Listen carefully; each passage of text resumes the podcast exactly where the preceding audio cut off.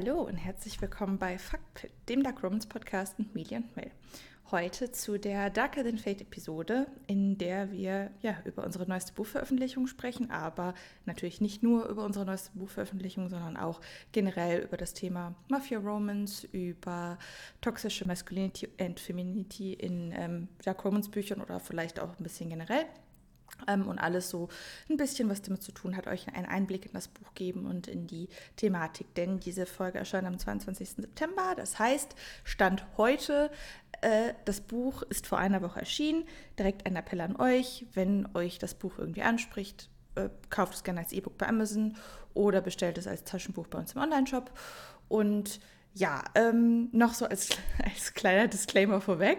Ich hatte vorhin ein neues Kapitel in unserem neuen Buch geschrieben, Dirty 3, und ähm, habe Mel noch genötigt, das vorher zu lesen. Und ihr Abschlusskommentar war, Bro, und jetzt Podcast, ist klar. und damit herzlich willkommen. Ja, das war mal der perfekte Anmoderation für mich. Also das, das Einzige, was ich jetzt an der Stelle sagen muss, Fergus! ja. Endlich! Also, Fergus! also für alle, die es noch nicht mitbekommen haben, Fergus ist von all unseren Männern Mels absoluter Liebling und Darker Than Fate ist auch Mels Lieblingsbuch von unseren Büchern. Das heißt, Mel wird jetzt ganz, ganz viel Fangirl. Ja, ja, den Kerl habe ich mir gebacken. ich meine, ich, ich habe ja schon äh, öfter Kerle gebacken. Aber das ist so der erste, den ich für mich gebacken habe. Also so, so richtig, richtig für mich. Ich meine, ich war ja am Anfang Team Spencer, dann bin ich ja zur Team Jackson rüber geschwappt, weil ich konnte es nicht ertragen, dass, dass mein Hasi-Baby alleine gelassen wird und dass er so viel Hate abbekommen hat. Also musste ich dann switchen. Aber eine Fergus ist angelegt, ist meiner. Ja, hat sie auch schon in den Kommentaren unter unseren ja, Instagram-Posts deutlich gemacht. Ja, ja, ich, ich bin bereit, ein bisschen den zu teilen. Nur so ein bisschen. So ab und zu mal ausleihen, aber äh, das, das ist meiner. Also ich glaube, da kommt bisher nur äh, Dirtier 3 gerade dran. Ja, den musste sich Mel auch backen, nachdem sehr viele Kompromisse für mich eingegangen ist in der letzten ja, Büchern.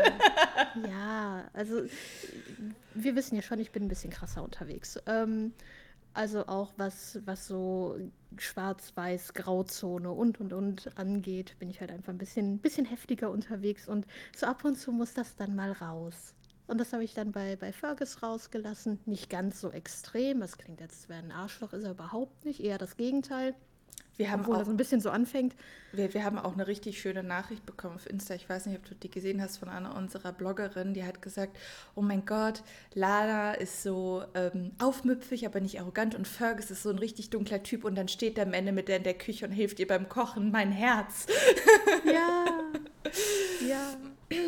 Ja, das, ich meine, also, du hast ja gerade auch schon im Intro gesagt, so ein bisschen äh, Toxic Masculinity, Femininity, das ist ja eigentlich das Ding in Mafia Romance. Also an der Stelle ähm, checkt gern mal die Episode zu 365 Tage aus. Das ist eigentlich alles, was wir über Mafia Romance, warum wir das so gerne durch den Kakao gezogen haben, haben wir eigentlich da gesagt, weil im Prinzip ist es eine schlechte Mafia Romance. Mm. Eine sehr, sehr schlechte. Ja. Ähm, und Teil 4 gucken wir übrigens auch, wenn der rauskommt. Wir machen wieder eine Special-Episode. Nur das, für euch. Das, wir leiden das, für euch.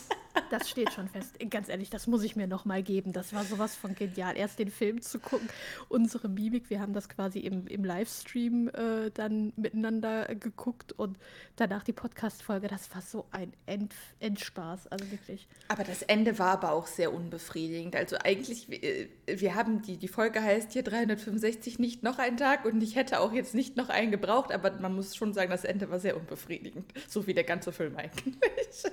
Ja, das war total unbefriedigend, aber es ist so unterhaltsam unbefriedigend. Ja, das stimmt. Du kannst dich da so drüber kaputt lachen. Allein die Szene, wie die da dann zu dritt im Bett waren und oh. Also, nee, ich weiß noch, wir saßen da einfach nur so, uh, nee. Und dann haben wir uns doch abgemüht mit Charakterentwicklung bei Massimo. Ja, ja, ja, ich, äh, ich bereue es noch heute. Also da, darauf könnt ihr euch freuen und ähm, und eine unserer anderen Bloggerinnen, die äh, Vanessa, die äh, hat ja auch gesagt, dass Mafia Romans und ähm, komplett ohne Klischees, also alle Klischees genommen und einmal komplett auf links gedreht. Und ähm, ja, das kann man eigentlich über unsere Mafia Romans sagen. Ja, was, was sind denn für dich so die typischen Mafia-Klischees? Also so ganz typischerweise ist es ja so, dass äh, der Typ äh, die Frau entführt und sie dann zu seinem Besitz macht oder so, also wie zum Beispiel 365 Tage, aber das ist ja nicht der, die einzige Buchreihe oder Buchverfilmung, die, die dieses Thema irgendwie aufgreift.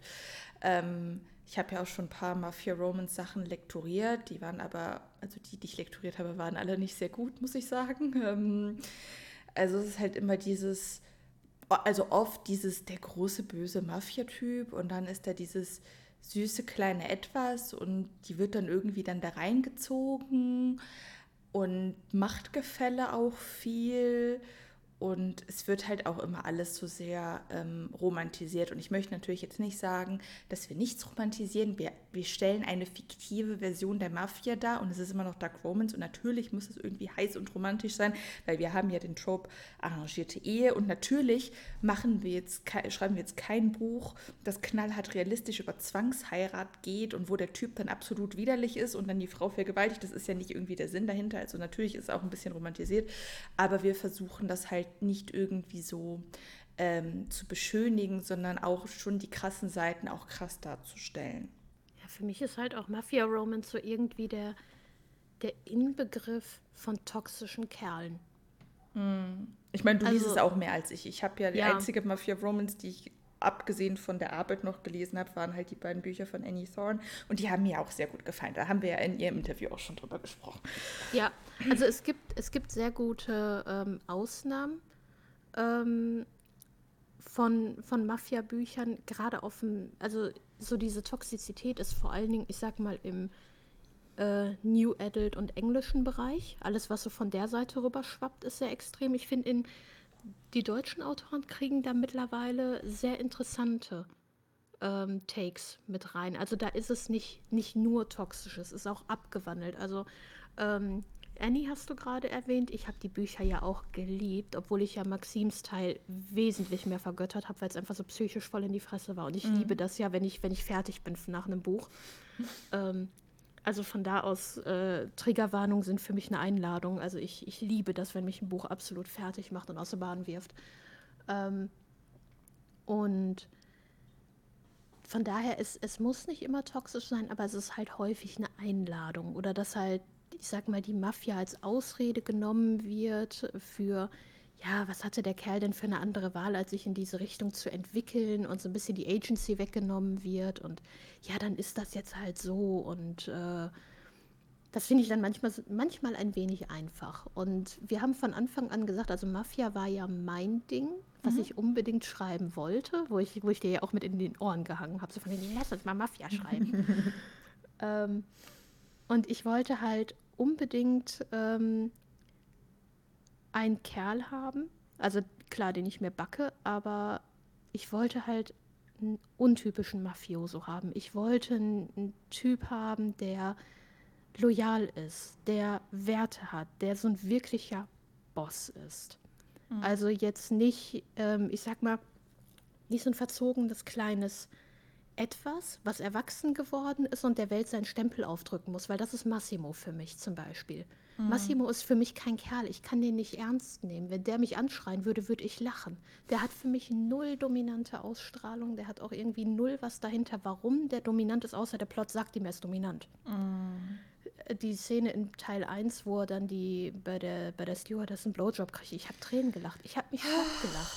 Ja, das war echt so, mein Gott. Ich habe mich schlapp gelacht. Oder auch bei der Szene beim Boot oder immer, wenn er Laura irgendwas sagt. Das ist, ich, ich könnte ich könnt den Kerl nicht ernst nehmen. Für mich hat der null Dominanz, null Ausstrahlung, nada. Und ich wollte halt unbedingt einen Kerl haben, der so eine natürliche Autorität hat, der eine Loyalität verkörpert, der Werte hat und wo du sagst, okay, das ist ein Boss, der natürlich auch seine dunklen Züge hat, der seine Vergangenheit hat, aber ich wollte einfach einen Erwachsenen, und keinen kleinen Jungen. Mhm. Und ich glaube, das ist mir bei Fergus ganz gut gelungen. Ja. Also jetzt auch nochmal, wir haben jetzt schon zehn Minuten über Mafia Romans gesprochen, aber eigentlich noch gar nichts über Darker gesagt. Also beziehungsweise nur indirekt kurzes Briefing für die, die ja noch nichts davon mitbekommen haben. Also es geht halt um Loredana und Fergus und Loredana ist die Tochter des Bosses der italienischen Mafia in Boston und Fergus ist der Sohn des Bosses der irischen Mafia in Boston. Und ähm, ja, Fergus kleiner Bruder Colin, dem dann auch Band 3 in der Trilogie gewidmet ist, der äh, steckt in der Scheiße, weil er ähm, ja mit einer verheirateten Frau des Camorra-Clans gevögelt hat und da ist dann ein riesiger Skandal draus entstanden und ähm, beziehungsweise beinahe ein Krieg und um diesen Krieg zu verhindern, ähm, beschließen die beiden Bosse, ihre Kinder miteinander zu verheiraten, also Lana und Fergus. Und ähm, die Geschichte steigt da ein ja, am Tag der Hochzeit. Also das habe ich, wo wir dann das Buch, also den, die Rahmenhandlung des Buches besprochen haben, mit arrangierte Ehe. Ich liebe diesen Trope ja ab, absolut. Äh, da habe ich das direkt vor mir gesehen, wie da im ersten Kapitel Lana quasi bei ihren Hochzeitsvorbereitungen ist und dann halt später dann zum Traualtar schreitet. Ähm, und genau, die lernen sich dann das erste Mal halt am Traualtar kennen. Und man wird quasi direkt reingeworfen. Und ja, Fergus ist nicht typisch Mafioso, wie man sie sonst kennt. Und Lana ist auch nicht so das typische Pairing dazu, weil sie Sie ist zwar von ihren Eltern so zu einer Hausfrau erzogen worden, also auf so ihre zukünftige Rolle vorbereitet, aber sie ist halt trotzdem sehr rebellisch und hat mit ihrem, mit ihrem großen Bruder, ähm, der hat sie halt auch so aufs Leben vorbereitet. Also sie hat von ihm schießen gelernt und sich zu verteidigen und so. Und sie, die hat es auch echt faustdick hinter den Ohren. Ähm, und genau, die treffen dann aufeinander und ähm, ja, da nimmt die Geschichte dann halt praktisch so ihren Lauf. Ähm, aber ich finde auch schon, wie die beiden von Anfang an miteinander umgehen, ist auch nicht so typisch, weil eigentlich die, der, er ist nicht so, oh mein Gott, sie ist so sexy, ich habe jetzt eine heiße Frau und ich bin jetzt so glücklich. Und sie ist auch nicht, oh mein Gott, er ist so sexy, jetzt kann ich Hausfrau spielen, sondern die beiden sind so, hm, eigentlich habe ich keinen Bock auf dich und stecken auch so von Anfang an die Regeln klar, die Lana dann ein bisschen zu locker nimmt. ähm. Dezent. Das, das Coole bei den beiden ist ja, wir haben diesen Trope ausgehebelt, was du gerade sagst, mit, oh, er ist so heiß und sie ist so heiß. Wir haben das komplett auf links gedreht. Aber das Witzige ist, die beiden behandeln sich nach den Tropes am Anfang. So von wegen, boah, ich habe keinen Bock auf so eine blöde italienische Zuchtstute, die mir als Hausfrau vorgesetzt wird. Das ist dann typisch Fergus. Lana ist es überhaupt nicht, aber er behandelt sie so. Deshalb auch der Spitzname direkt am Anfang, auch Laurie. Und sie dann, nenn mich nicht Laurie. ähm, und Lana behandelt halt Fergus wie den dämlichen Idioten, ähm, der der sie quasi nur besteigen will. Ähm, ja. um viele kleine irische Kinder zu kriegen. Ähm, was vollkommener Bullshit ist. Und das führt halt zu so viel ähm, ja, Explosionsgefahr gerade am Anfang, wo man einfach nur denkt, oh scheiße, ihr seid eigentlich überhaupt nicht so, aber es ist geil, euch zuzugucken. Das ist halt Drama pur und Fergus sagt dann auch direkt am Anfang so, ey, du kannst machen, was du willst, aber halt dich an die Regeln, also äh, äh wahre den Schein, aber lass mich in Ruhe, so nach dem Motto. Und Lara denkt so, oh, okay, ich kann machen, was ich will, let's go. ja, und zieht das auch vollends durch. Ich also tatsächlich also ich meine, ich mag das ganze Buch, aber diese Stelle mit, was auf der Hochzeit passiert, das ist eine meiner Lieblingsstellen im ganzen Buch. Ja, also ich glaube, ab Seite 30 haben wir schon sämtliche Tropes aus dem Fenster geworfen. Ja. Und so sämtliche Entwicklung. Ähm, also was, was normalerweise, was man da so liest. Und das ist halt so ein bisschen auch Enemies to Lovers. Jetzt nicht hardcore, aber ist auf jeden Fall schon drin, weil die beiden können sich einfach nicht riechen. Nee. Die wollen sich nicht riechen können, sagen wir mal so, die kennen sich nicht, aber die wollen sich nicht riechen können. Einfach so aus Prinzip, so ich, so aus Lanas Perspektive, ich wurde an dich verkauft und bin da absolut gegen so und das widerspricht zu, zu ihren all ihren Vorsätzen so, dass sie einen Mann, der ihr aufgezwungen wurde, irgendwie mögen können sollte und für Fergus, der will halt in Lana nur das sehen, was er halt in ihr sehen will. Ja. Und da kommt halt auch relativ schnell, finden die heraus, dass die ein vollkommen falsches Bild vom jeweils anderen haben. Mhm. Also bei Fergus kommt, kommt das mit der Dampfwalze, äh, dass er ein falsches Bild von Lana hat, über genau die Szene, von der du gerade redest. So, äh, Moment mal.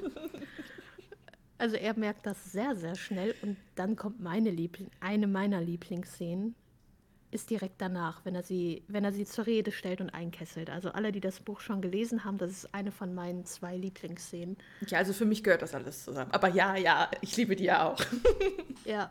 Weil das ist halt einfach, äh, da, da nehmen wir dann die Tropes so richtig mit auf die Schippe. Ähm, wenn, wenn Fergus sie bedroht, so von wegen, ja, ich gebe dir deine Freiheiten, aber so von wegen, unterschätzt meine Gutmütigkeit, verwechsel das nicht mit Schwäche. Mhm. Und das ist einfach so, da, ah, da war ich sold. Das ist klar, ich habe ich hab den Kerl geschrieben, aber da war ich sold. Also, ähm, ja. Aber da war auch so der Moment, wo ich gedacht habe, okay, ich wollte La ich, ich habe Lana einen kleinen Ausflug machen lassen, aber Fergus, ja, okay, ich, ich committe. Lana ja, committed. Ja. Wir, wir siedeln um. Wir siedeln einmal um.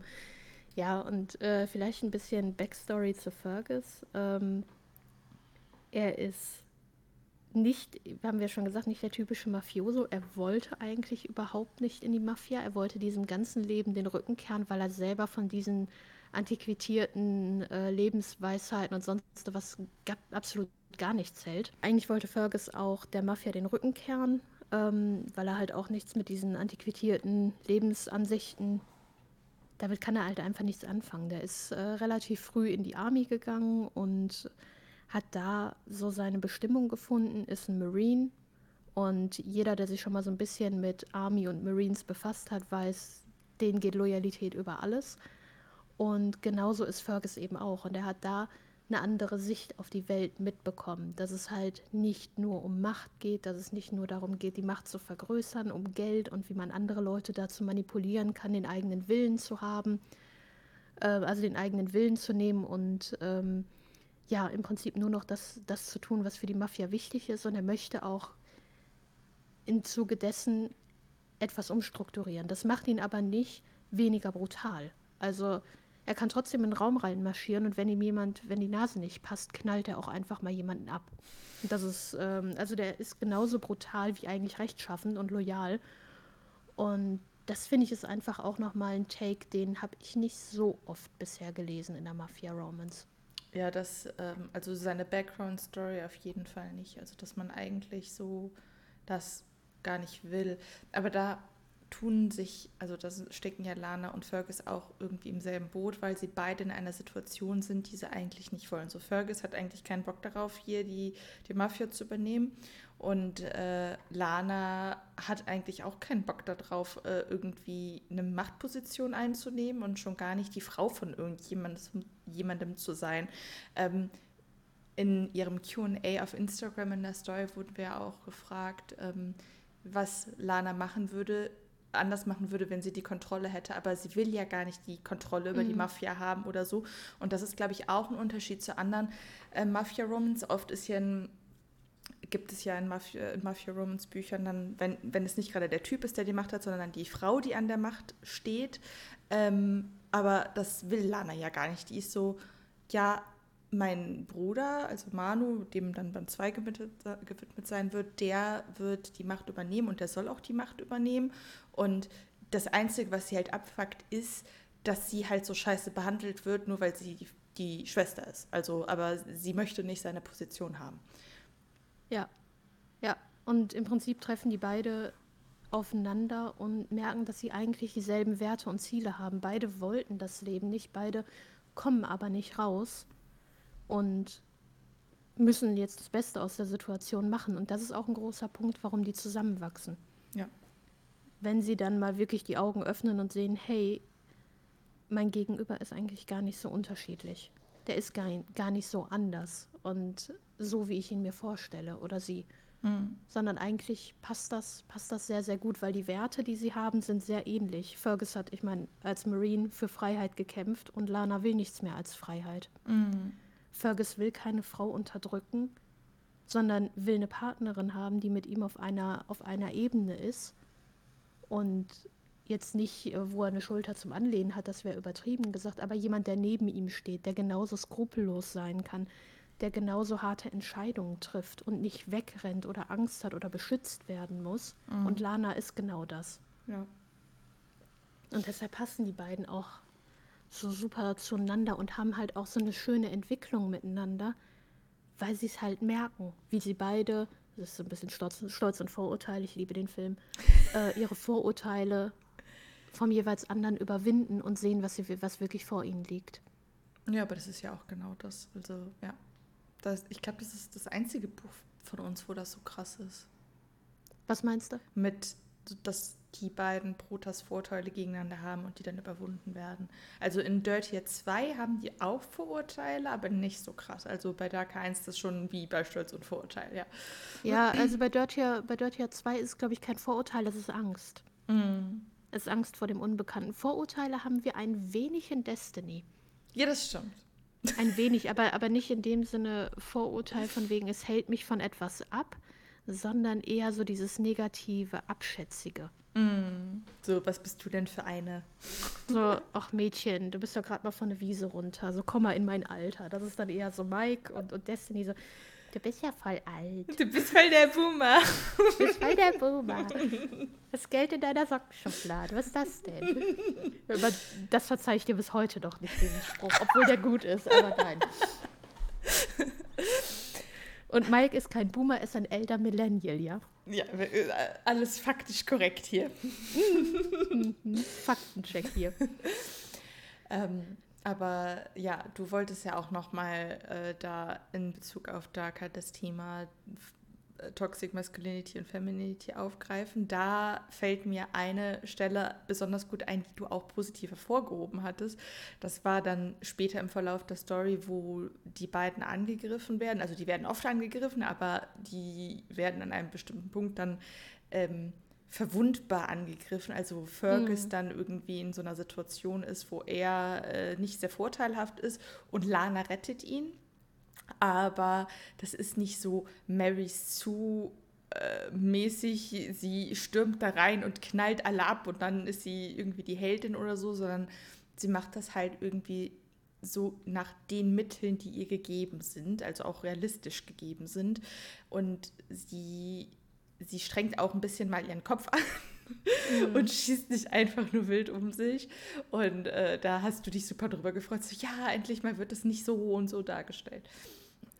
Ja, ich finde, also wir reden unheimlich häufig über Toxic Masculinity, aber das gibt es auch in Büchern mittlerweile auch so häufig Toxic Femininity. Und ich weiß, da werden jetzt ganz viele mir aufs Dach steigen dafür und einfach nur sagen, das ist der moderne Feminismus. Ja, dann schaltet bitte jetzt aus. ähm, Randmail incoming. Nee, ähm, das, das, was mich halt bei vielen weiblichen Protagonistinnen mittlerweile stört. Nicht bei allen, aber bei vielen. Und da haben wir ja hier auch im Podcast schon mal öfter drüber gesprochen, so die Race und die Captain Marvels und sonst was. Ist halt einfach dieses, ich bin besser als der Mann. Ich kann ein SWAT-Team überwältigen. Einfach nur, weil ich eine Frau bin und zu meiner inneren Stärke gefunden habe. Ey, was ein Bullshit. Äh, ganz ehrlich, was ein Bullshit. Ähm, ich finde, und das ist halt, Lana ist die perfekte Verkörperung davon, wie man Badass sein kann und Badass für sich einstehen kann, auch eine Waffe in die Hand nehmen kann, aber genauso die Macht in der Femininität wieder sieht und findet, weil andersrum ist Lana auch ein Charakter, ja, sie will Freiheit, sie will nicht das Hausmütterchen sein, sie will aus dem Ganzen ausbrechen, aber trotzdem hat sie diese kümmernde Seite an sich, dass sie gucken will, dass es ihrer Familie gut geht, dass sie, das, da greifen wir das dann in den späteren Bänden auch immer noch mal auf, so diese Löwenmama ist, die alle beschützt, die Manu beschützen will, die auch dann Fergus schützen will. Also alle, die ihr was bedeuten will, sie schützen will, dafür sorgen, dass es denen gut geht, sei es jetzt ähm, mit einer Umarmung, sei es mit einem Maschinengewehr oder sei es mit einer Portion Pasta. Sie will einfach nur, dass es ihrer Umgebung gut geht. Und das ist, das ist halt so ein schöner Balanceakt bei ihr, weil sie ist scheiße brutal. Und sie kann richtig brutal sein. Ich meine, am Ende, im, im Endkampf, nimmt sie einfach eine Pistole und als jemand meint, einen homophoben Kommentar Richtung Manu fallen zu lassen, dem in den Schwanz zu schießen. Also leg dich niemals mit Loredana Kavanagh an. ähm, sie hat diese brutale Seite an sich und dieses Ich zöger nicht, wenn ich muss.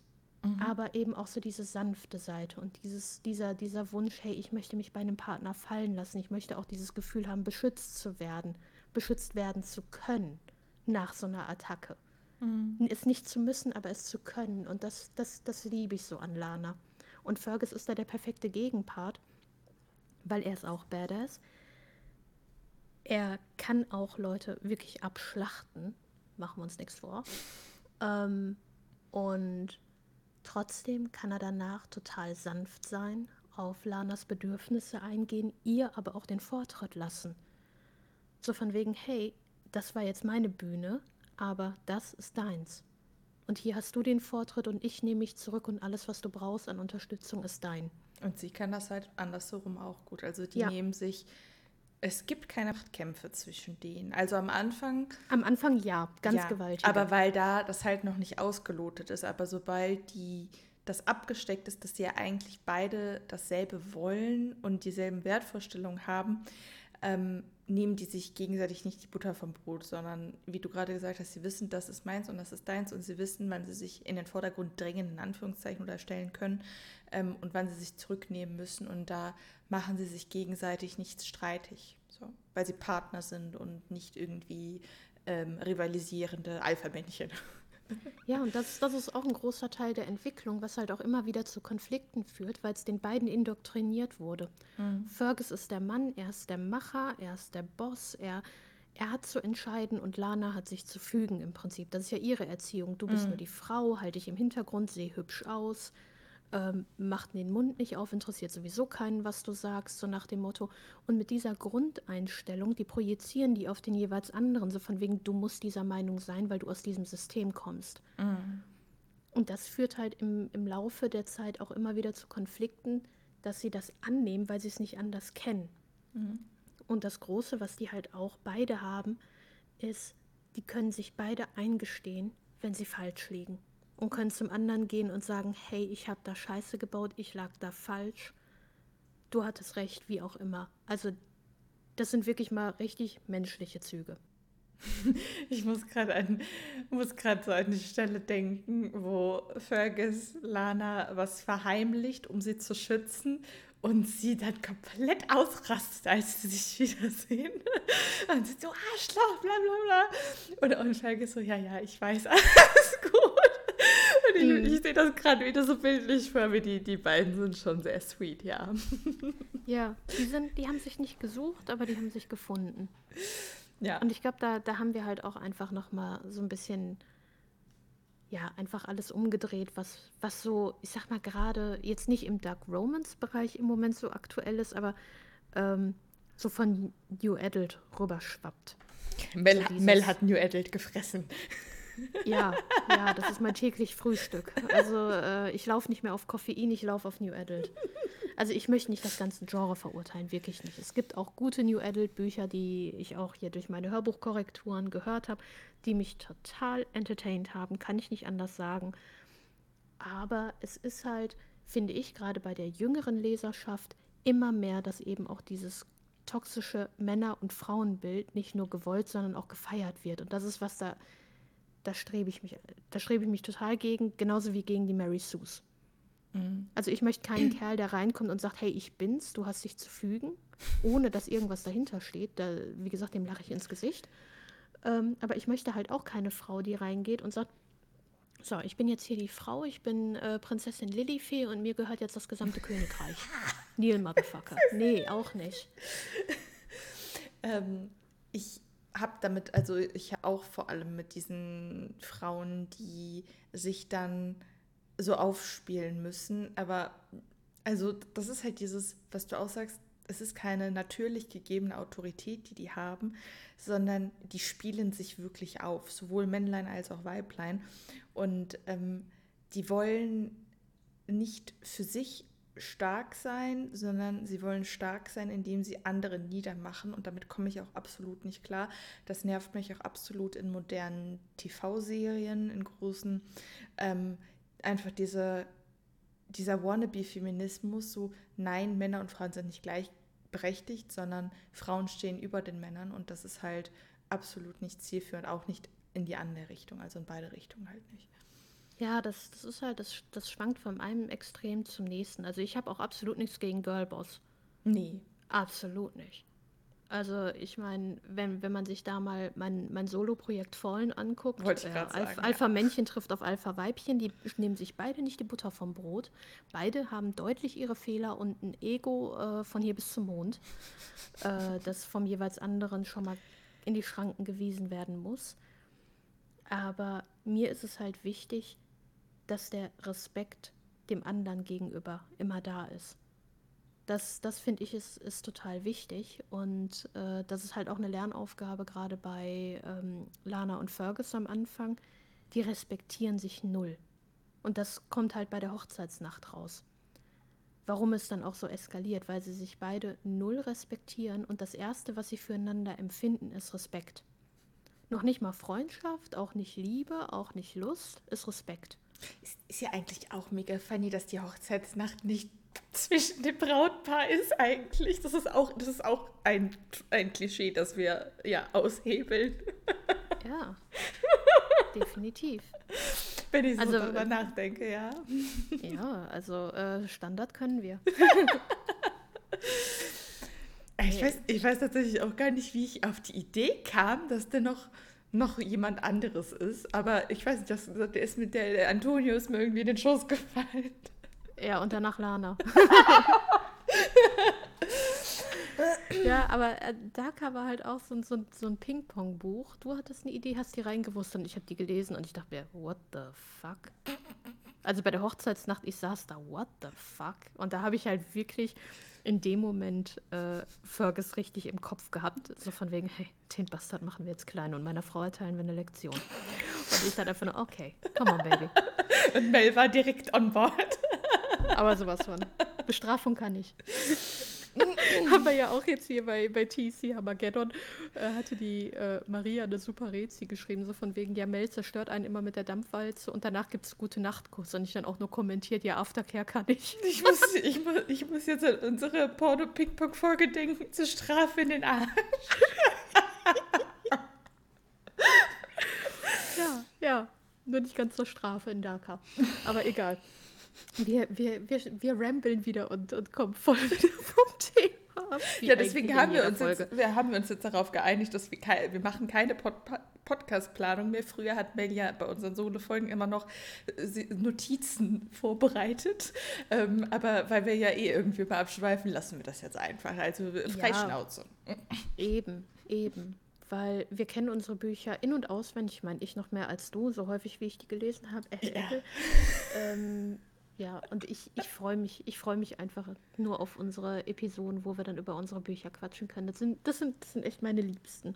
Und gerade jetzt auch mit, mit Darka. Das ist so ein. Äh, ich, ich weiß nicht. Das ist. Destiny hat einen, hat einen Platz in meinem Herzen, weil es unser Debüt ist. Und das halt einfach zu einer Situation perfekt zu meiner, zu meiner Lebenssituation gepasst hat. Harder war einfach nur ja, ganz ehrlich, Fangirl-Traum. Also, äh, welcher Metalhead würde nicht mit Stabbing Sociopath ähm, durch Frankreich touren und dann kam die Stelle sein? Ja, I mean, come on. Ja. Jeder würde tauschen wollen. Mhm. Jeder. Also, ja. wer, wer, mir was anderes verrät, mm, mm, Oder der Partner hört zu. Ähm, und dann Daka war halt einfach so, Daka halt so der erste Moment, wo wir sagten, okay, wir, wir werden mal ein bisschen düsterer, wir werden auch mal ein bisschen krasser, ähm, weil Fergus hat halt auch schon echt krasse Momente, wenn, wenn er mal aufdreht. Gerade auch am Anfang Richtung Lana, das ist so hui, hui, hui, hui. Und die Kings von den beiden, ja, ähm, das ist schon nicht von schlechten Eltern. Ja, die Kings, die wir da haben, die sind auch was Besonderes. Also äh, gerade, äh, sage ich mal, äh, Lanas Vorlieben am Anfang, ähm, die habe ich tatsächlich so auch, glaube ich, noch, also ich meine, natürlich gibt es solche Szenen immer mal wieder in Büchern, aber dass die so darauf eingeschossen ist, habe ich noch nie in einem Buch äh, gelesen und das kam die Idee dahinter kam tatsächlich auch einfach von einer, von einer Real-Life-Story von einem, von einem Kumpel, die ich mal gehört habe, der so ein Girl mal hatte, die genauso war. Und ich fand das irgendwie mega ja, erzähl spannend. doch, erzähl doch davon. Äh, ist ja kein Spoiler. Äh, ja. Also von dem Buch, nicht von deinem Kumpel.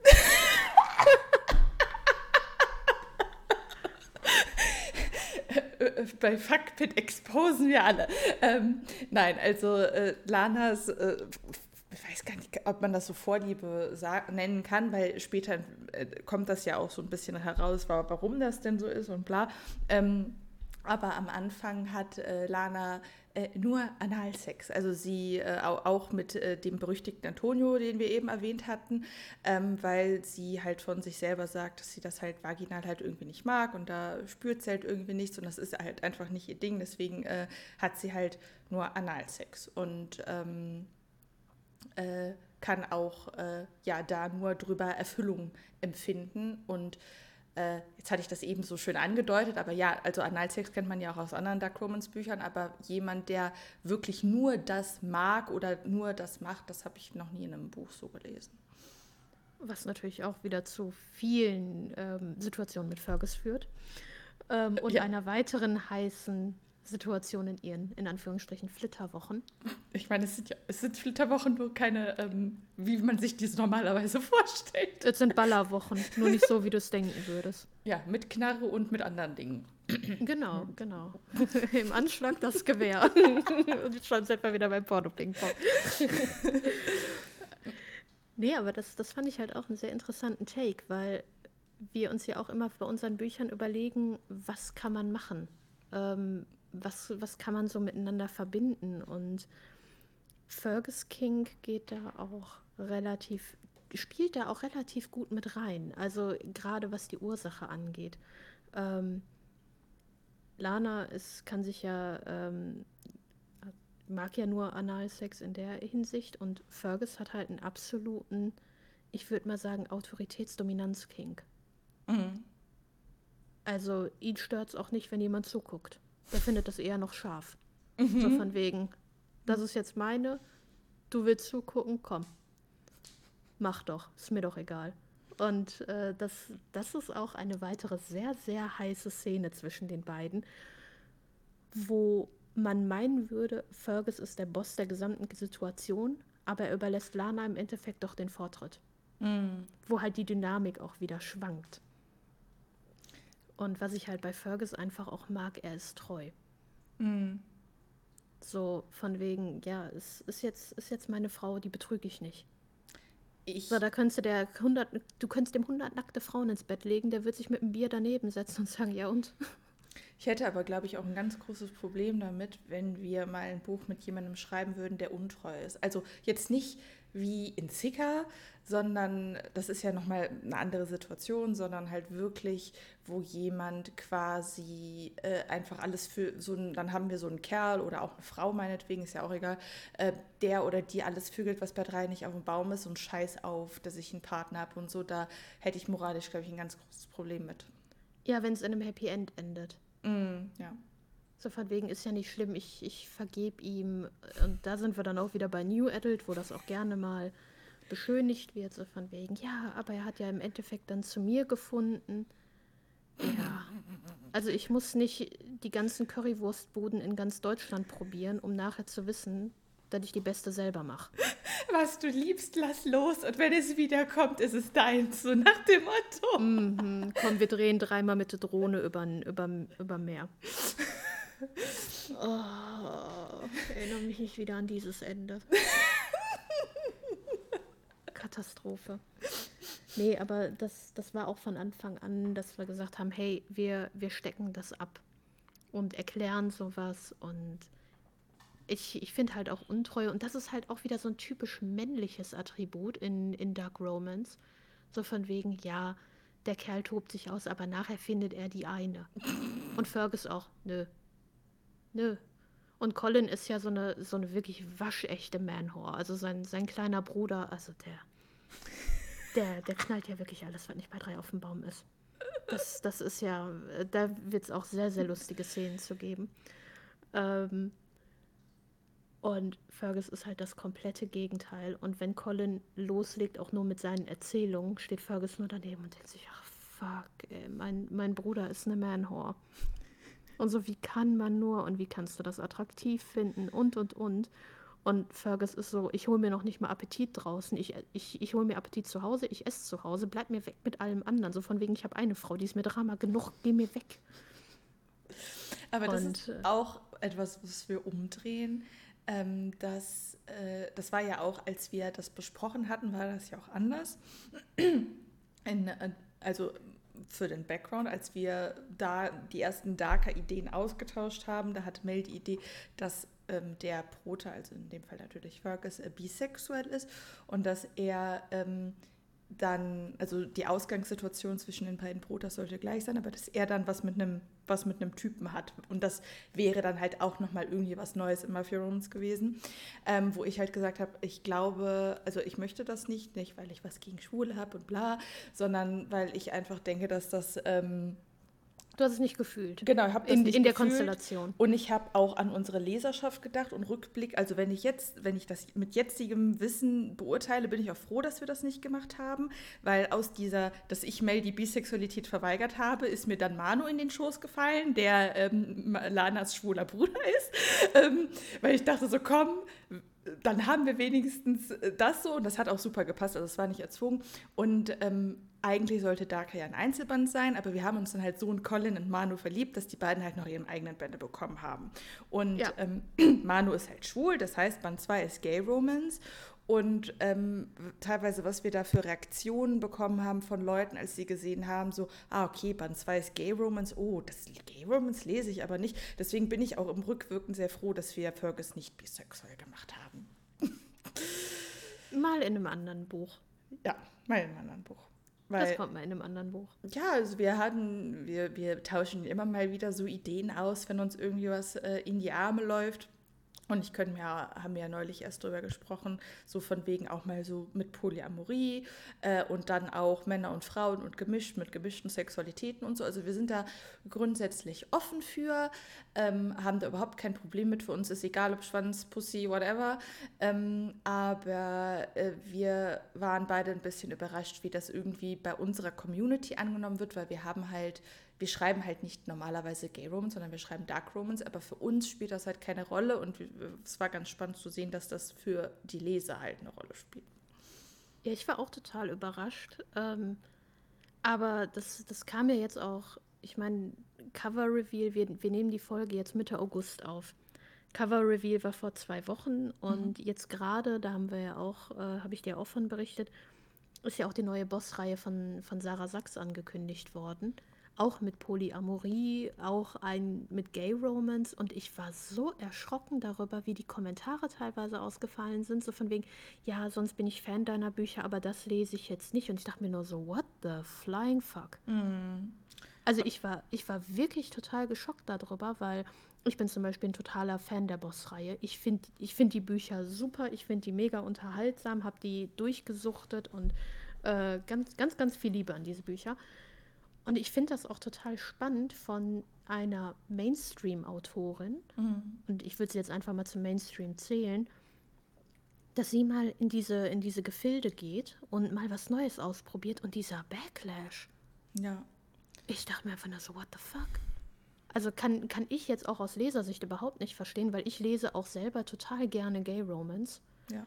weil ich es teilweise mittlerweile origineller finde als straight. Viel origineller, viel emotionsgeladener und nicht so ausgelutscht wie teilweise ähm, Mainstream Dark Romance. Und da will ich auch wirklich keinen hier über einen Kamm scheren oder sowas. Jeder bringt seine eigenen Ideen mit rein und und und. Aber ich finde Gay Romance halt auch sowas von erfrischend mittlerweile und lese ich auch total gerne. Ähm, ich meine, Empfehlung hier, E. Crispy hatten wir ja schon ganz, ganz häufig äh, fallen lassen, kommt ja auch ins Interview zu uns. T.C. Daniels, auch absolute Empfehlung. Und ich liebe einfach diese emotionsgeladenen Bücher und ich freue mich darauf, was Sarah Sachs daraus macht, weil, wie gesagt, die, Box, die Boss-Reihe habe ich geliebt. Aber ich war echt überrascht, dass es da noch so, ein, so einen Unterschied zu gibt. Ja, total. Also Hätte ich nicht, hätte ich nicht erwartet. Habe ich auch nicht mitgerechnet. Wie gesagt, für uns ist das absolut egal. Ähm, bei uns war das auch nicht irgendwie, ja, Gay Romance läuft, wir wollen jetzt Gay Romance schreiben, sondern es ist einfach wirklich natürlich passiert mit Manu. Ähm, auch, du hattest gerade E. Crispy genannt. E. Crispy wird im Oktober bei uns zu Gast sein, ähm, wenn dann auch die Darker, wenn Darker den Sin kommt. Ähm, und dann gibt es ja auch nochmal eine Special-Folge dann zum, zum Thema dazu. Äh, Meine Hoffnung ist halt unter anderem, dass wenn die Leute Darker 1 lesen, also Darker Than Fate, das ist zwar eine Reihe, die man unabhängig lesen kann, aber dieses Feeling, also das komplette Feeling der Reihe wird man nur bekommen, wenn man die Bände in der Reihenfolge lesen wird, liest. Ähm, und weil also die Charaktere nehmen dann immer eine Nebenrolle ein. Also Lana und Fergus in Band 1, die sind dann Nebencharaktere in Band 2 und 3. In Band 2 stehen Manu und Riley im Vordergrund. Die haben aber dann auch in den anderen Bänden halt Rollen und so weiter. Und Manu spielt halt in Band 1 schon eine sehr große Rolle, einfach weil es halt Lanas Bruder ist und der halt sehr, sehr wichtig für sie ist. Ähm, und meine Hoffnung ist halt, dass wenn die Leute dann Band 1 lesen und Manu dann so ins Herz schließen, dass sie dann halt denen das dann egal ist, dass es halt in Band 2 dann halt, der dann halt einen Mann an die Seite kriegt und keine Frau. Ähm, und was ich eigentlich, wie ich ursprünglich auf dieses Thema gekommen bin, war, ähm, ich hatte ja jetzt erzählt, wie das ursprünglich war und ursprünglich wäre halt der Mann fremd gegangen in Darker Than 1, wenn das mit dem Bisexuell und so, Darker Than 1 vor allem, wenn das mit der Bisexualität und so wir das gemacht hätten. Aber jetzt ist ja Lana diejenige, die äh, ja in, in fremde Gefilde schwimmt und das ist halt auch was Besonderes, dass ähm, ja die Frau halt fremd geht, in Anführungszeichen, und der Mann treu bleibt. So, das war mein eigentlicher Punkt. Ja. Einmal von Paris nach Köln über Berlin, wieder zurück nach Paris. Genau. Aber ähm, also mir ist das tatsächlich gar nicht so aufgefallen, wie viele Sachen wir tatsächlich umkrempeln. Das, das fällt mir gerade erst jetzt auf, wo wir so das so durchkauen. Ja, ich meine, es ist ja auch schon fast, also Darker 1 ist fast seit einem Jahr fertig. Ja, stimmt. Ja, also wir haben im ja. September angefangen und im, im Oktober beendet. Echt? Weil wir haben ich. ja, weil im, Dezember haben wir auf jeden Fall Darker 3 beendet. Aber ich glaube, bis Sommer, von Sommer bis. Ja, ich Ende, war ja im September im Urlaub und wir haben nach meinem Urlaub angefangen. Oh mein Gott, das heißt, wir haben die drei Bücher von September bis Dezember geschrieben. Mhm. Krass. Ja. ja, da war mein Pups auch noch ein bisschen kleiner, das könnte ich jetzt nicht. nee. Also, ähm, also wir, letztes Jahr hatten wir noch ein bisschen mehr Zeit ja. investiert, weil wir beide so Druck hatten, so von wegen, wir brauchen eine Backlist, wir brauchen eine Backlist. Und jetzt, ach, wir nehmen uns mal frei. Ja, wir sind jetzt ganz gemütlich. Wir marinieren mal ein bisschen. Das ist jetzt unser neuestes Lieblings, Lieblingswort, so von wegen, ja, was soll ins nächste Kapitel? Ach, ich gehe noch mal ein bisschen marinieren. Ich liebe das so. Das ist jetzt unser neues Ding neben Ahem. Wir marinieren. Ja, wir marinieren. Das ist, äh, ja. Muss halt durchziehen, ne? Ein bisschen, ja. bei mir, äh, du bist da nur Frischfleisch, ich bin, ich, ich bin da eher Dry-Age, äh, aber egal. 31-jährige Dry-Age. Wenn wir dann auf der Buch Berlin äh, Ende des Monats sind, äh, also hier, wenn ihr, wenn ihr das jetzt hört, also Folge kommt am 22. September. In einer Woche haben wir einen Stand auf der Buch Berlin. Wenn ihr uns da besuchen wollt, kommt uns besuchen. Da könnt ihr dann auch äh, äh Darker 2, wenn ihr das wollt, dann auch direkt schon mitnehmen. Das äh, erscheint nämlich erst offiziell Ende Oktober. Ähm, aber wir dachten als kleines Gimmick. Genau, also Machen um, wir das mal. Um, um euch in unser, äh, an unseren äh, Dark Romans Stand zu locken. oh ja. ähm, und äh, da, da können wir dann ja nicht mehr dann den schönen Leipzig, den Ossi-Dialekt machen. Nee, was sehr schade nee. ist. Berlinerisch kann ich nicht. ich auch nicht. Ähm, was wolltest du noch äh, besprechen in Bezug auf Darker? Gab es da noch irgendwas? Ja. Ja, wir waren ja gerade noch so ein bisschen bei der, bei der Bossreihe, Klischees mhm. und, und, und und äh, Gay Romans. Und ich finde, das, was bei Darker bei uns sehr krass rauskommt, ist, warum wir auch, ich sag mal, mit dem Thema Bisexualität am Anfang gespielt haben. Ähm, Manu auch homosexuell ist und Teil 3 ist Pro-Sex-Work. Mhm. Kann man ja auch direkt schon mal spoilern. Also Darker ist kein Klischee. Ähm, ist Mafia Romans komplett neu, neu, also nicht komplett neu, aber reichlich neu interpretiert, würde ich mal sagen. Ähm, und das ist halt auch wieder das, wir wollen Stories schreiben, weil wir eine Geschichte zu erzählen haben, weil wir die Charaktere interessant finden und weil wir vom Charakter ausgehen. Mhm. Also die, die Tropes, die wir dann haben, die sind meistens in der Grundidee, zum Beispiel arrangierte Ehe, aber das war es dann auch. Mhm. Also wir, wir legen uns ja keinen Plot dann zurecht, wir wollen jetzt das und das, sondern ja, arrangierte Ehe. Und dann marinieren wir beide so ein bisschen, denken uns unsere Charaktere aus und die entwickeln sich dann in der Story, wie wir uns mit der Story entwickeln. Und deshalb finde ich das halt auch so schön, dass ähm, wir uns halt nicht scheuen zu sagen, okay, ähm, Band 2 ist Gay Romance und ich würde es für die Zukunft auch auf, auf gar keinen Fall ausschließen, dass wir nochmal Gay schreiben. Wir beide haben auf jeden Fall mal Bock, Lesbien zu schreiben. Ja. Mhm. Ähm, fehlt uns gerade noch die konkrete Idee zu. Aber das kann bei uns ja von jetzt auf gleich, boom, haben wir eine Idee und schreiben das als nächstes. Mhm. Ähm, und da würde ich mich auch auf, auf, jeden Fall, ich sag mal, nicht an eine Sexualität oder an, an irgendwie sowas binden, weil ich halt einfach Charaktere und Dynamiken zwischen Personen interessant finde. Und das ist das, was unsere Stories eben auch ausmacht und was auch Darker so ein bisschen unique macht. Dass es halt nicht so ein, so ein trope-gesteuertes Ding ist, sondern mal wieder Charaktere, die eine Geschichte zu erzählen haben. Ja, also das, das bisher wir nur heterosexuell geschrieben haben, hat ja auch eher so den Nun, also dass wir halt natürlich selber heterosexuell sind und ähm, man sich da natürlich dann auch immer so ein bisschen dann hineinversetzt, aber weil es halt auch einfach zu den Charakteren gepasst hat. Also, äh, das, also zu keinem unserer Charaktere, anderen Charaktere hätte das irgendwie gepasst, dass du irgendwie bi, pan, homo oder irgendwas anderes ist. Obwohl ich ja da einlenken muss und sagen muss, ich habe das schon geschrieben. Ja. Also ähm, MGC noch nicht, aber ich habe sowohl gay schon geschrieben, ich habe äh, bisexuelle Charaktere gehabt, pansexuell. Ja, aber auch, ähm, weil sich das bei dir dann, weil das auch zu den Charakteren gepasst hat und nicht, weil du gesagt genau. hast, ja, ich möchte jetzt einen Schwulen haben. Den nein, Quotenschwulen. Nein, nein auf, auf gar keinen Fall. Und ähm, also Story, um die es geht, ist Elements. Ähm, und die gerade, ich sag mal, da ist der schwule Charakter, der, ich sag mal so, als Sidekick startet und eine der mächtigsten Badass-Personen wird in dem gesamten Universum, wo du dir einfach nur denkst, wow. Ich liebe da. Ja, das. Und, und mit Nate hat er seinen absoluten Gegenpart gefunden. Die nehmen sich auch gar nichts, ähm, was das angeht. Und auch da ähm, auch zum, zum pansexuellen Audern der Bösewicht, der Antagonist der Reihe. Und da gibt es halt auch eine Spicy Scene, also Elements hat ja auch Spicy Scenes, äh, mit einem Dreier, mit seinem, ich sag mal, seiner geduldeten Affäre und seiner Frau. Und da habe ich damals auch im Buddy Read, habe ich gesagt, hm, und kriegst Backlash, aber tatsächlich nicht. Also im mhm. Fantasy-Kontext wurde das sehr, sehr positiv aufgefasst. Deshalb wundert mich das bei uns ganzen Smut-Verrückten, sag ich mal, dass da dann ist auf einmal so, oh nee, es ist dann doch nicht meins. Das, das wundert mich. Ich glaube, es ist die Angst, in Anführungszeichen, vor dem Unbekannten. Also, weil ähm, es ist ja schon so, dass Gay Romance ein eigenes Genre ist und dass das abgekapselt ist von jetzt normalem Romance oder von New Adult Romance oder von Dark Romance.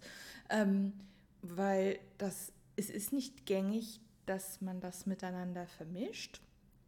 Und ähm, deswegen kommen die Leute nicht dazu, die kommen damit nicht in Berührung ähm, weil das eben so voneinander getrennt ist und dann halt nicht absichtlich diesen Deep Dive ins Gay, Gay, Gay Romance Fandom machen.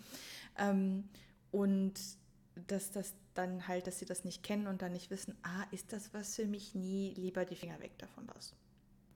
Ja, und da Einladung an alle, lernt mit uns schwimmen, macht das Seepferdchen, Manu und Riley helfen gern.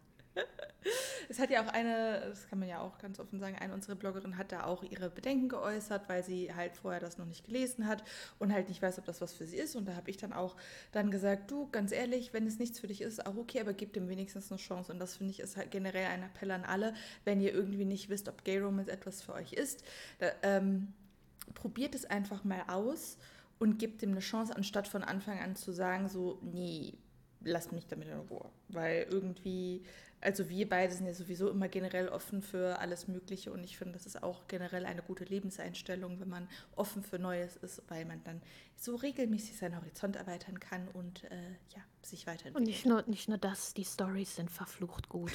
Also wie gesagt, E. Crispy, T.C. Daniels, absolute Leseempfehlung. Ja. Also TC habe ich ja noch nicht gelesen, aber Crispy kann ich euch vorbehalten. Ja, also, also absolute Leseempfehlung und gerade für Leute, die sagen, boah, Dark Romance, das wird mir ein bisschen zu gleich, macht man Abstecher äh, nach Gaytown. Mal ernsthaft.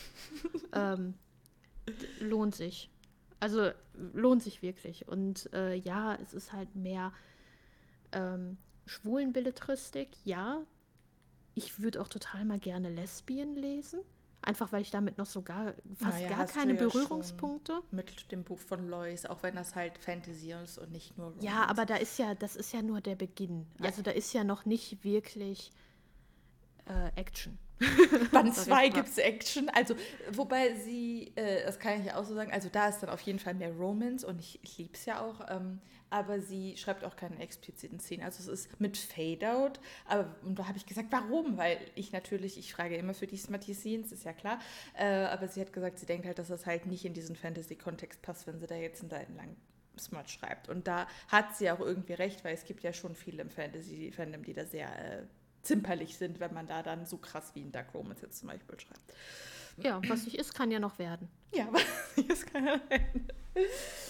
Ja, nee, also ähm, finde ich, find ich halt auch einfach interessant. Und das ist ja, ich meine, in der August-Folge ähm, zu ein Jahr MGC haben wir ja auch gesagt, wir wollen uns treu bleiben ähm, mit unserer Linie, mit dem, was wir, was wir machen. Und ich finde, dafür ist Daka auch mit eins der besten Beispiele, wo unsere Linie hingeht und dass wir halt Stories erzählen, weil wir Stories erzählen wollen. Und dass wir ein Stück weit uns da auch rausnehmen, auf Normen zu pfeifen. Weil ich sag mal, in einem Verlag würde Darker Than Fate nicht angenommen werden. Weil bin ich, bin ich einfach der festen Überzeugung, weil die Szene mit Antonio wäre schon nicht durchgewunken. Mhm. Unter Garantie, das, das wäre schon nicht. Ähm, und generell der Aufbau der Story, diese, ähm, dass, dass Fergus halt doch sehr loyal ist, Lana bewusst den Vortritt hält und sie nicht er zerschmettert sie nicht. Das ist dann eher Collins Aufgabe in Teil 3, Philomena zu zerschmettern. Ähm, mhm. ähm, mehr dazu dann äh, im November. Aber es ist halt einfach eine gesunde, erwachsene Beziehung und unsere Stories sind halt auch einfach erwachsenere Stories. Und einfach, weil wir Charaktere haben, die die wir gerne verfolgen. Und scheiß drauf, ob die bi sind, scheiß drauf, ob die schwul sind, lesbisch sind oder was auch immer. Wenn es deren Geschichte ist, ist es deren Geschichte. Und da ist halt klar, Darker ist, ist äh, was, was hetero angeht, noch Mainstream, wenn man es so nennen darf. Aber wie du schon gerade sagtest, einfach mal der Appell, probiert mal was Neues aus. Ähm, achtet mal auf die Geschichte dahinter, die es zu erzählen gibt und gibt auch mal dem eine Chance, was vielleicht nicht, nicht so, ich sag mal, was man nicht so in, in der Thalia-Buchhandlung oder sonst was finden würde, weil es halt nischiger ist. Weil da lauern halt auch echt gute Geschichten. Und wie gesagt, Darker ist mein Lieblingsbuch bisher von uns. Direkt gefolgt von Sicker. Also ich liebe ja auch, also ich liebe Darker 2 ja. Also Darker 3 liebe ich ja. Darker 1 ist irgendwie, mein, ist mir, ist nicht ist auf Platz drei von den drei Bänden. Nicht, weil ich das Buch nicht mag, sondern es, das ist mir halt zu sehr Mafia. Ich bin halt nicht so, so eine Mafia-Maus. Ähm, ja, da ist Action drin. Action und Knarren und Boom und Klatsch, Boom, Peng und dann wird noch jemand im Garten gefehlt und gibt mir Blood and Gore. Also da bin ich ausgerastet. Genau. Äh, und also ich meine, die Szenen, die du geschrieben hast, die haben mir auch gefallen. Ich habe ja alle Mafia, äh, richtig krassen Mafia-Szenen auf Mel abgewälzt, weil mir das halt einfach nicht so viel Fun macht, die zu schreiben. So, und das zu lesen von Mel, das war cool. Aber ich schreibe sowas halt einfach, also das macht mir halt einfach nicht so Bock. Und Band 2 ist halt auch, ist halt auch Mafia, also alle sind Mafia, aber ist, da stehen halt andere Sachen halt eher im Vordergrund, also eher so dieses Emotionale zwischen Manu und Riley und diese, dieses Homophobe, womit sie dann ja auch konfrontiert werden. Und bei Band 3 steht halt Sexwork und äh, Stalker im Vordergrund. Und deswegen mag ich halt Band 2 und 3 lieber, weil das halt nicht so krass Mafia ist, sondern eher so unterschwellig. Ja, also es, es gibt krasse Mafia-Szenen, aber alle in allen drei Büchern bin ich diejenige, die die krassen Szenen schreibt. Ja. Und von denen habe ich dir auch vorher nicht erzählt, wenn die krass werden. Nee, das stimmt. Doch, also und, doch bei Band 1, am Ende von Band 1 wusste, hast du schon gesagt, ja, das will, ich will da so richtig ausrasten. Ja, ja. Nee, also, also die, die Blood and Gore und Action-Szenen, die sind meine, die brauche ich auch ab und zu mal. Mhm. Also, also ich kann nicht immer nur Jubel, Trubel, Heiterkeit haben. Also ich muss auch ein bisschen, bisschen Leichen auf dem Weg hinterlassen. Das haben wir ja in Destiny und in Harder ja gar nicht gehabt. Ja. Aber das passt halt auch nicht in jedes Setting. Also stell dir mal vor, dann schießt er Bin Sociopath und dann wirklich da bin Sociopath. Es hätte auf jeden Fall eine andere Wendung genommen. Ja, oder, oder Mike geht dann ins Stripclub, weil Destiny äh, in der Gosse gelandet ist, nachdem er sie rausgeschmissen hat. Und dann, mein Babygirl gehört zu mir. Boom. Das wäre doch mal eine Fanfiction. Mel schreibt jetzt Fanfictions zu unseren Büchern. ähm, und ja, ich muss erstmal unsere Bücher so schreiben. Ja, das, das stimmt. Äh, äh, aber bei Sika haben wir ja auch kein Blood and Gore, aber dafür, da, da haben wir halt trotzdem Tod drin und das fände ich halt wiederum cool. Also ich finde halt auch cool, wenn man so ein bisschen so schwerere Themen drin hat, aber ohne, dass das jetzt ähm, Mord und Totschlag sein muss. Verstehst du, was ich meine? Ja, und das habe ich halt in Darker geliebt. Ja. So, äh, ich meine, Darker 1 hat so den, den Running Gag, ich bringe den Müll raus. Also immer, wenn irgendjemand stirbt, bringt ein anderer den Müll raus. Das die Leiche. Das, das ist dann wieder voll mein Humor. Das habe ich geliebt. Ja, was machen wir jetzt? Ja, ich bringe erstmal den Müll raus. Oder kümmere dich um den Abfall. Es muss die ganze Zeit sauber gemacht werden. Genau, genau ich, ich bin ein sauberes Schweinchen. Ich, ich, bin ja auch schon so gespannt, was die, also bei unseren Testlesern, da Jule ist ja Team äh, äh, Riley und Sander ist ja Team Manu. Ähm, mhm. Und ich mhm. bin halt einfach so gespannt, was auch die anderen so sagen werden, weil es ist ja mein erster Mann bei uns. Ähm, ja. Und was die, was die Leute zu meinem Mann sagen werden. Ja, nicht nur das, es ist auch, wir haben, wir haben auch mal die Rollen getauscht. Ja. Ich bin. Sonst, ich, sonst bin ich ja immer hier die Dominanzkanone und äh, da, da durfte ich mich dann mal unterwerfen. Genau, also Manu ist äh, top und Riley ist bottom und dann, äh, ja, ja. Ah! das, das, ja, wir machen direkt weiter mit Folge 2. Nein. Ähm. Ja, aber ähm, also, wenn ihr das jetzt hört, könnt ihr Band 2 auf jeden Fall schon vorbestellen. Da hatten wir dann auch schon den Cover-Reveal. Ähm, könnt ihr als E-Book auf Amazon vorbestellen oder halt als Taschenbuch bei uns im Online-Shop. Und es gibt auch noch wieder einen Farbschnitt, äh, den ihr dann bei Buchtüte bestellen könnt. Und ähm, ja, also wir sind äh, einfach, wir, wir haben Bock. Ja, voll. Voll. Und jetzt bin ich erstmal gespannt, wer mir alles Fergus streitet, streitig machen will. Ja, also bisher ist das äh, Feedback ja sehr positiv bei unseren Bloggern. Ja, ja, ich freue mich schon. Und für alle Nerds da draußen, Fergus liebt Punisher. Und die beiden also gucken alle... auch eine Folge zusammen Punisher. Ja. Ich meine, ich bin ja, ich liebe diese Serie und das kam ja von dir. Dann so die Frage, hat Fergus eine Lieblings Lieblingsserie? Und ich, Punisher. Das hat und aber auch, auch super gepasst, ja. Ja, und äh, da auch so ein, so ein kurzer, kurzer Ausblick zu mir. Mein Weckerton ist der Punisher Theme Song. Das habe also ich schon wieder vergessen. Ich, dazu werde ich geweckt. Okay, Uno also, momento, por favor. Ah, oh, der ist schon geil. Oh ja. Ich liebe es einfach. Das ist auch so ein Song zum Strippen, ey. Für Phänomena. Gestrippt wird in Darker 1 nicht, aber in Darker 3. ja. Ah, ich liebe diesen Song einfach. Immer wenn ich das höre, bin ich direkt am Grooven. Das ist einfach nur, oh. Der ist aber auch toll. Ich hatte noch in Erinnerung, dass du mir mal erzählt hattest, dass du irgendwie so einen Ton hattest zum Wecker. Ähm, beweg deinen Arsch aus dem Bett, aber auf Englisch irgendwie. Nee, so, so halten die. Move Your Ass Woman. So ah. heißt der. Ah, ah. Also mein Wecker ist der Punisher Theme Song und äh, der heißt Move Your Ass Woman. Ja, auch gut. Also wer, wer da nicht aus dem Bett steigt, ähm, äh, wobei, wenn man Fergus im Bett hat, möchte man das Bett natürlich nicht mehr verlassen. Nee, aber ähm, äh, wer sagt denn, dass sie die ganze Zeit im Bett bleiben? So viele Szenen haben wir eigentlich gar nicht im Bett. Nee, wir haben nur eine im Bett. Stimmt. Fergus ist kein Typ fürs Bett. Ja, es wird ja auch irgendwann langweilig, ne? Also, äh, ja. hat es ja eben gesagt, wir versuchen ja immer sexuelle Varietät in unsere Bücher zu bringen und versuchen natürlich auch. Ähm, Die haben wir. Äh, verschiedene Stellungen und verschiedene Locations einzubringen. Ähm, Die haben wir. Ja, das äh, gelingt uns ganz gut. Dezent. Ähm, ja, äh, hast du noch irgendwelche Abschlussworte? Lest das Buch. Liebt Fergus. ähm, ja, gut. Dann ähm, war es das an dieser Stelle mit der Folge. Wie gesagt, ihr könnt DACA 1 kaufen, ähm, DACA 2 vorbestellen, entweder als E-Book oder als Taschenbuch. Und wenn ihr äh, unsere anderen Bücher noch nicht gelesen habt, checkt die auch gerne aus. Deeper Than Destiny und Harder Than Love. Ähm, alles als alle uns im Onlineshop oder alle E-Books bei Amazon, auch bei Kindle Limited. Folgt uns auch gerne auf Instagram, mgc-gromans oder auch auf TikTok. Da sind wir mittlerweile sehr aktiv geworden, ähm, ist auch der gleiche Name. Ähm, und äh, ja, ähm, wir hören uns dann äh, in der Folge zu Darker 2 dann wieder. Das war Fuckpit, der Dark Romans Podcast.